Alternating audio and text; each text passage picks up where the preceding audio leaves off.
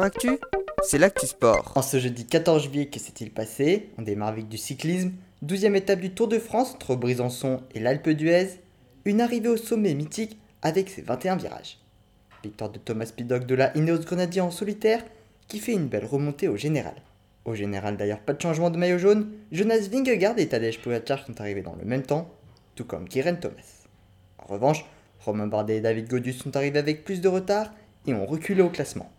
Romain Bardet est désormais quatrième à 9 secondes de Garen Thomas et du podium et à 2 minutes 35 du maillot jaune. David Godu est lui 7ème à 4 minutes 07 du leader. En football l'Euro féminin, hier soir dans le groupe C, la Suède a battu la Suisse 2 buts à 1 et les Pays-Bas se sont imposés 3 buts à 2 face au Portugal.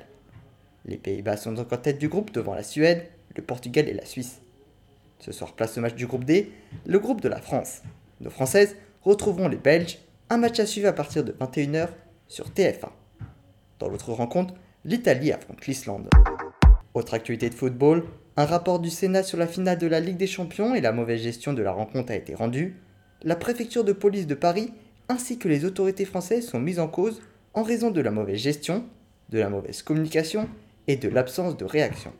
Tout n'est pas négatif, en fin de rapport se trouvent 15 propositions afin d'éviter que cela se reproduise, de bon augure pour les prochains événements sportifs en France qui seront nombreux, avec notamment la Coupe du Monde de rugby en 2023 et les Jeux Olympiques en 2024.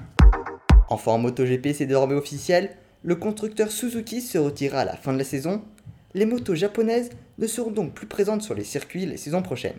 La marque a mis en avant des aspects économiques. Voilà pour les actualités du jour, à demain dans Sport Actif.